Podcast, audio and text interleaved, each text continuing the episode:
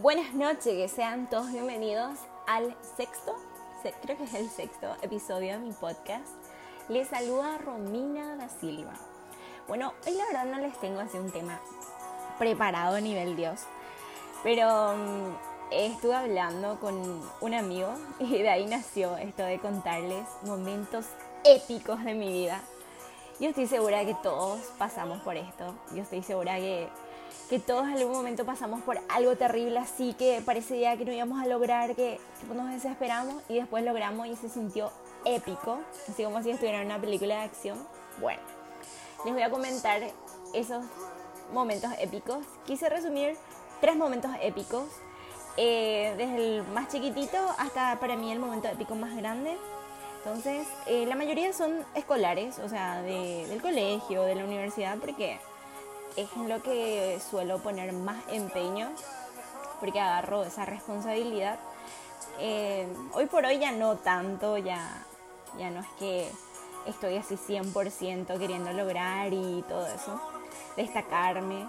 Pero cuando está en el colegio y cosas así, sí buscaba, sí tratar de ser mejor alumna, la típica nerd, ¿verdad?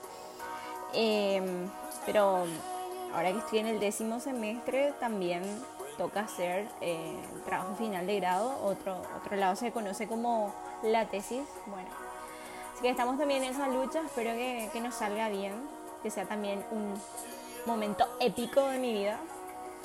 Y así, bueno, sin más preámbulos le voy a contar tres momentos épicos de mi vida. El primero, como le dije, es el, el menor, pero igual no, no por eso dejó de ser épico. Estábamos en tercer año del colegio. En mi colegio había olimpiadas. Eh, las olimpiadas de mi colegio eran de canto, de baile, de teatro, de declamación. O sea, había todas las modalidades de tenis, eh, perdón, eh, ping pong y, y, todas esas modalidades. Entonces, te daba una diversidad de cosas. Y mi equipo era equipo verde y tenías que elegir tres modalidades. Como yo no soy muy buena en el deporte, elegí declamación, teatro y coro.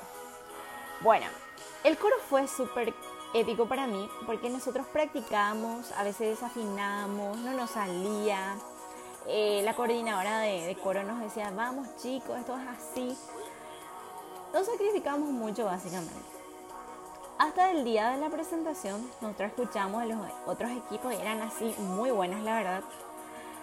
Pero esa noche para mí fue súper diferente porque cantamos con el alma, usamos todas nuestras voces y me acuerdo que éramos el único equipo que los globos caían de arriba, o sea, mientras estábamos cantando con, con todo nuestro corazón, eh, los globos salían de, arriba, creo que se tiró, se tiró no sé quién, algún, eh, algún miembro de nuestro equipo, pero de otra modalidad seguro tiró y se sintió tan épico, en serio. Eh, después cuando se, se dijo los grupos ganadores salimos nosotros primer puesto y, y fue genial porque nosotros eh, ya decíamos bueno no nos sale la música era una versión en inglés de los Beatles. Eh, Here comes the sun y no nos salía la canción. Y en ese momento salió demasiado bien y tuvimos acompañamiento de guitarra, de la batería, fue todo así tan hermoso. Y salimos primer puesto. Y es simpático porque eh, cuando yo veo, porque sí subí a YouTube, cuando veo el video de YouTube, están, en serio, no, no era gran cosa como estaba plasmado en mi mente o como yo recuerdo. Pero en ese momento sí era épico para nosotras. Así que ese es uno de los momentos más épicos que, que pasé. Ya eh, otro momento un poco más así épico y que sí me sacrifiqué mal. Bueno, en mi colegio también. Eh, nosotros, se acostumbra en otros colegios, o sea, hasta ahora, a hacer un trabajo final. Eh, trabajo de investigación al final del curso y eso era indispensable para egresar. Bueno, nosotros en mi colegio no hacíamos el último año solamente, empezamos a hacer desde el primer año. Bueno, en primer año elegimos un tema en nuestro grupo y eh, lo hicimos bien, salimos primer puesto. El segundo año se nos complicó bastante y es lo que más recuerdo. Nosotros teníamos, como yo estaba en bachiller contable, nosotros teníamos que llevar la contabilidad de una microempresa y también hacer la investigación.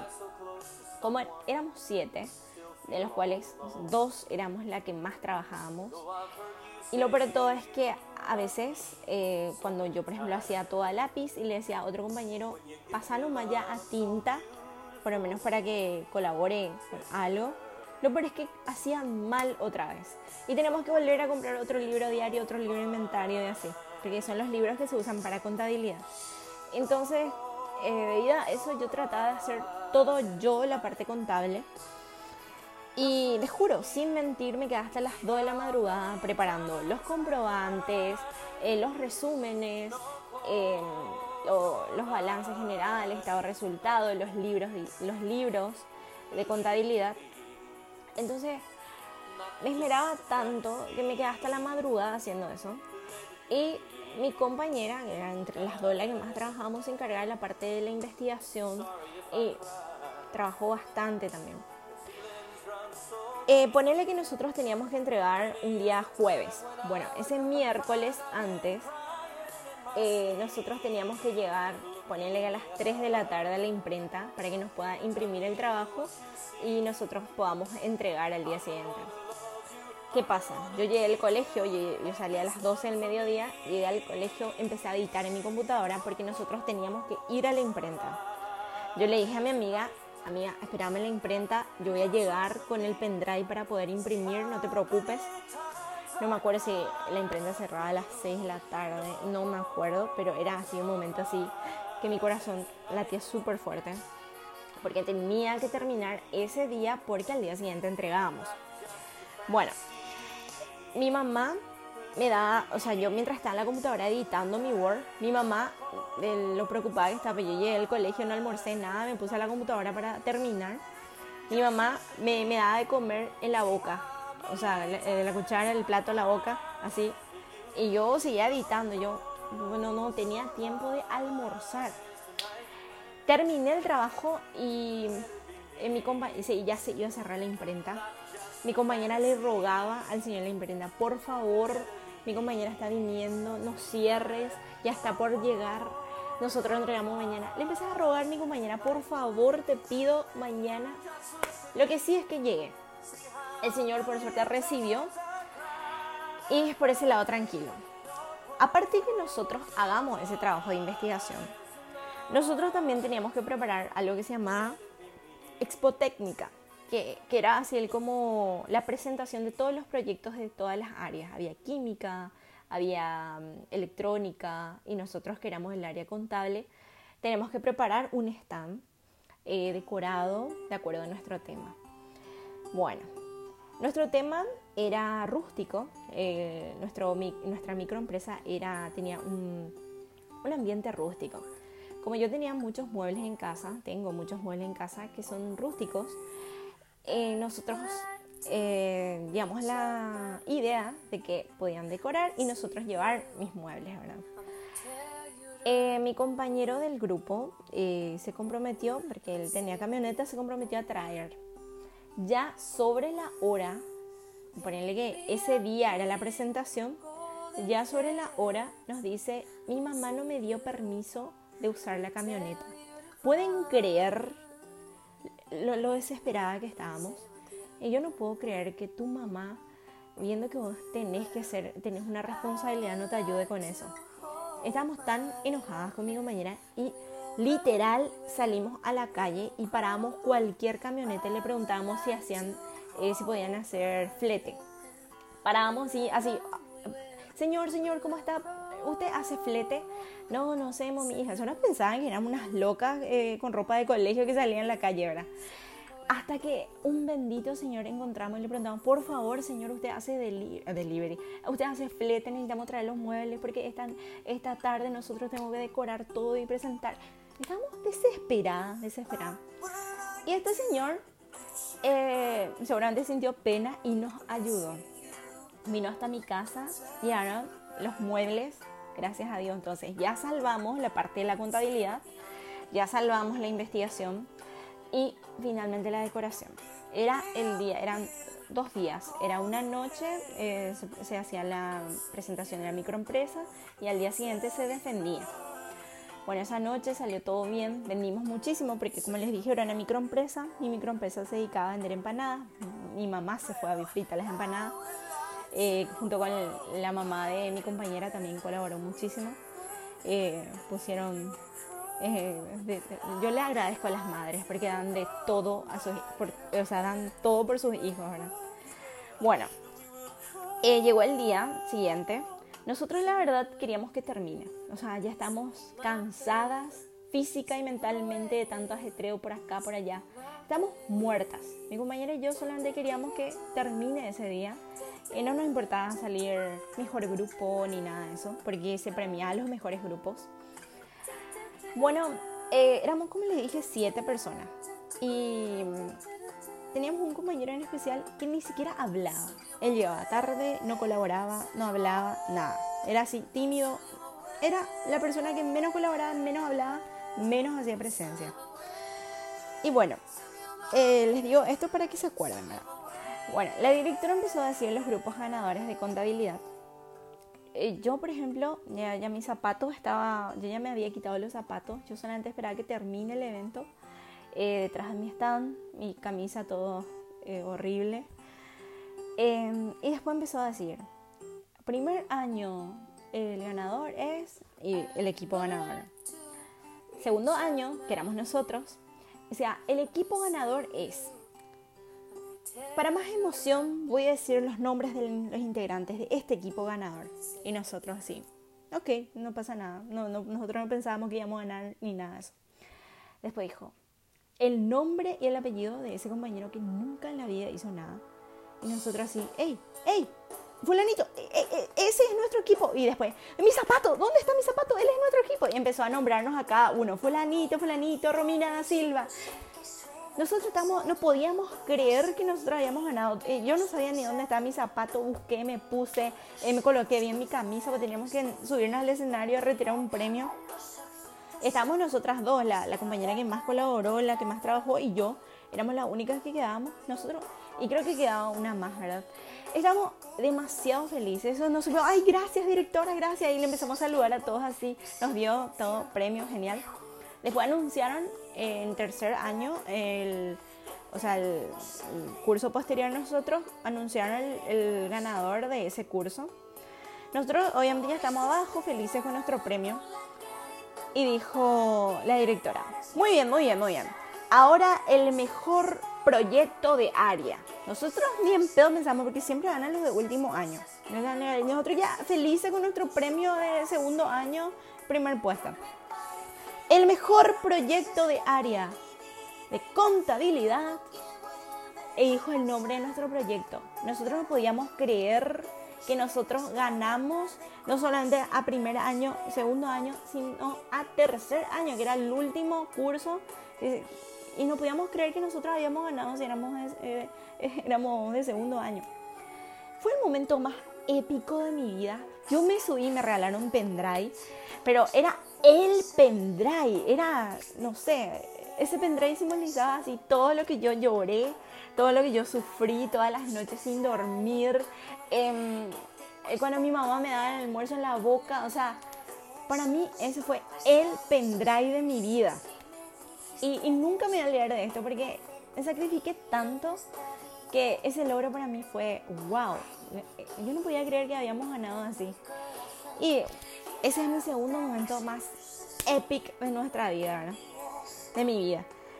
Y el tercer momento épico de mi vida, esto ya es en la facultad. Bueno, cuando yo ingresé a la universidad, en la Universidad Nacional de Asunción, el cursillo era de un año. El cursillo de un año, si bien era ah, largo y pesado, yo venía a un colegio en el que éramos, en el curso éramos 14 alumnos, chiquititos, pequeñitos, inocentones. Y yo estaba muy acostumbrada a hacer preguntas cuando no sabía algo. Por ejemplo, profe, ¿de dónde salió ese monto? Profe, ¿por qué tal cosa? Y la verdad que en mi curso de colegio nadie se molestaba porque éramos 14, éramos amigos, había confianza. Pero yo, ya en el cursillo, en la universidad, donde en un curso ya no estábamos 14, estábamos 60 personas, yo quería continuar con, con si entendía algo, preguntaba, etc. Mis compañeros, o sea, ya le empezaba a caer mal a mis compañeros. Ya me decían, deja de hacer preguntas estúpidas. O sea, literal me decían así. Eh, yo también hacía un cursillo privado. En este cursillo privado éramos menos. Eh, éramos ponerle 30 en un curso. Y yo no era muy buena en matemática. Eh, a mí me cuesta matemática. Yo tengo que estudiar el doble de una persona que entiende matemáticas. Si vos estudias dos veces un ejercicio, yo tengo que estudiar cuatro. Bueno, y matemática era la materia que más eliminaba gente. Era así la, la materia más densa por ahí. Y bueno, eh, yo le preguntaba a mi profesor de matemática del cursillo privado y una vez que parece que se despacenció, no sé qué pasó, me dijo, bueno, vos, levántate, levántate, levántate personas como ella no tienen buena base en matemática. Esto debía aprender en el colegio, porque personas como ella no entienden nada. es muy probable que gente así se elimine. ¿No saben? Esa noche, o sea, después de esa clase yo vine, yo vine a llorar como si no hubiera mañana. Yo le dije, mamá, yo no voy a ingresar, dije, o sea, eh, me cuesta matemática, yo no entiendo, no le puedo preguntar a mi profesor porque me humilló. O sea, no sé qué hacer de mí. Le dijo, mamá, yo no voy a ingresar. Y mi mamá me dijo, procura, mi hija. Si se da, se da. Y si no, no, no pasa nada. Pues ya pagaste el cursillo. Tipo, ¿qué más te queda que, que probar? Ya no perdés más nada. Bueno, llegó un martes, que, era el día del examen, pero un día antes. Yo me fui a Cacupé a, a visitarle a la Virgen María. Recé muchísimo. Esa noche eh, yo tenía los ojos, o sea, lloré tanto esa noche pensando que no iba a poder.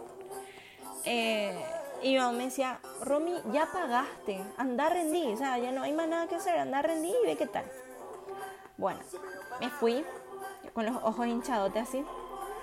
Les juro que el examen de por sí era difícil, pero había sido yo de tantos nervios que tenía. Yo estudié muchísimo. O sea, yo estudié más que el resto. Yo tenía como seis cuadernos de matemática, de tanto miedo que yo le tenía a esa materia. Yo estudié demasiado esa materia. Y les juro que terminé súper rápido el examen. No me costó tanto como creí que me iba a costar. Eran dos horas eh, el examen y, y, yo terminé rápido. Y yo veía que la gente se estresaba y a mí, para mí fue así, wow, no puedo creer.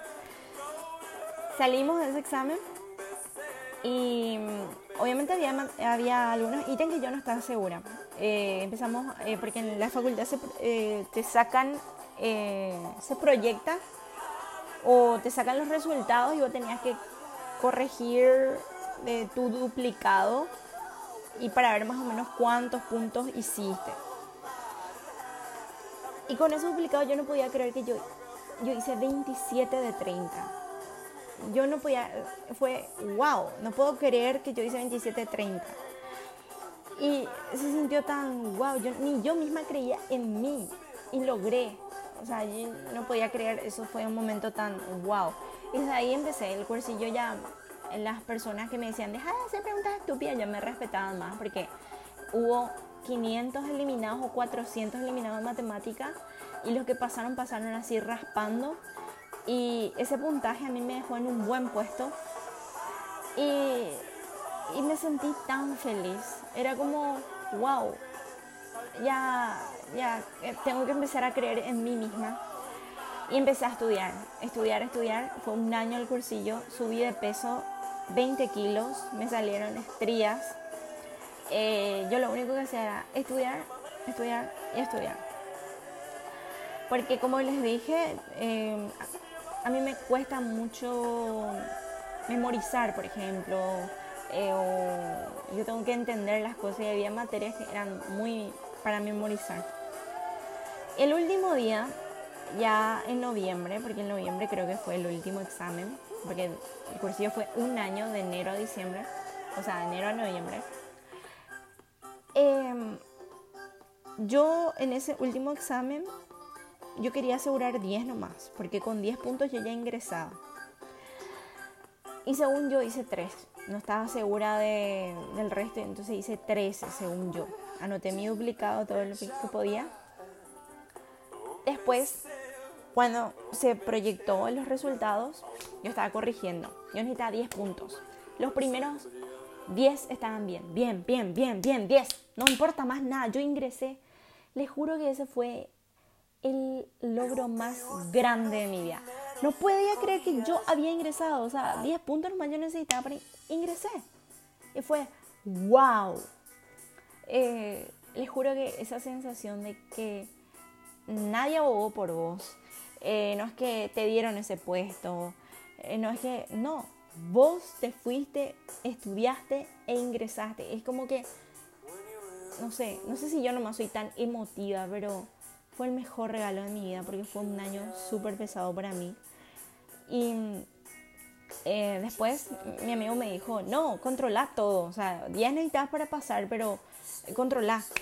Hice 28 de 30 en ese último examen. Ingresé entre los primeros 50 estudiantes de 650. De 1000 postulantes, ingresamos 650 creo que eran 1800 postulantes, ingresamos 650.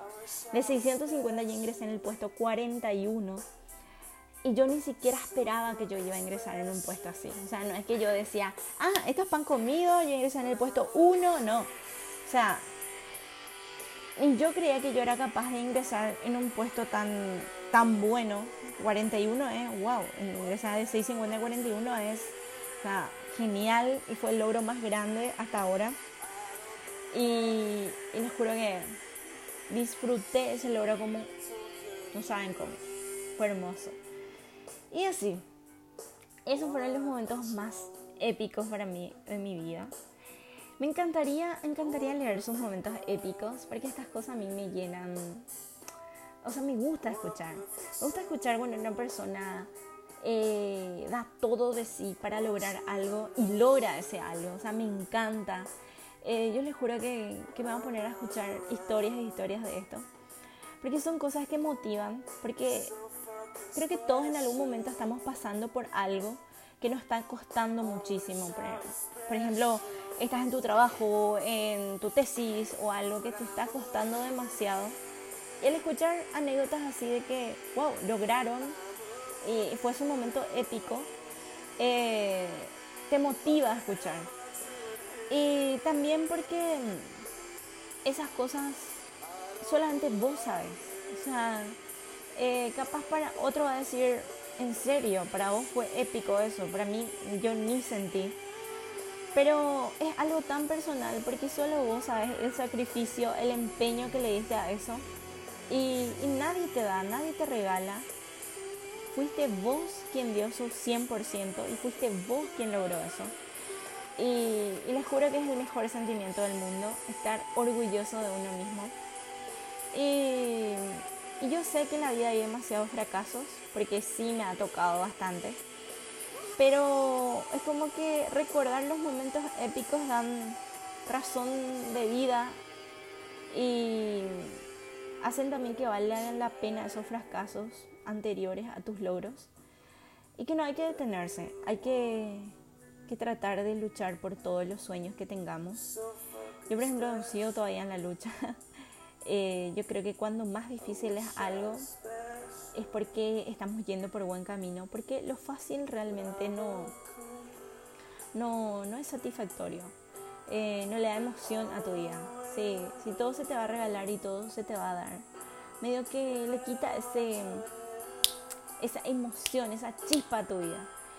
Y sin embargo, cuando vos te sacrificaste por algo y lograste, es como que ya, eh, es tu momento, es tu oportunidad y solo vos disfrutás eso.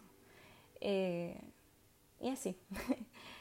Espero que mm, me puedan compartir sus momentos épicos.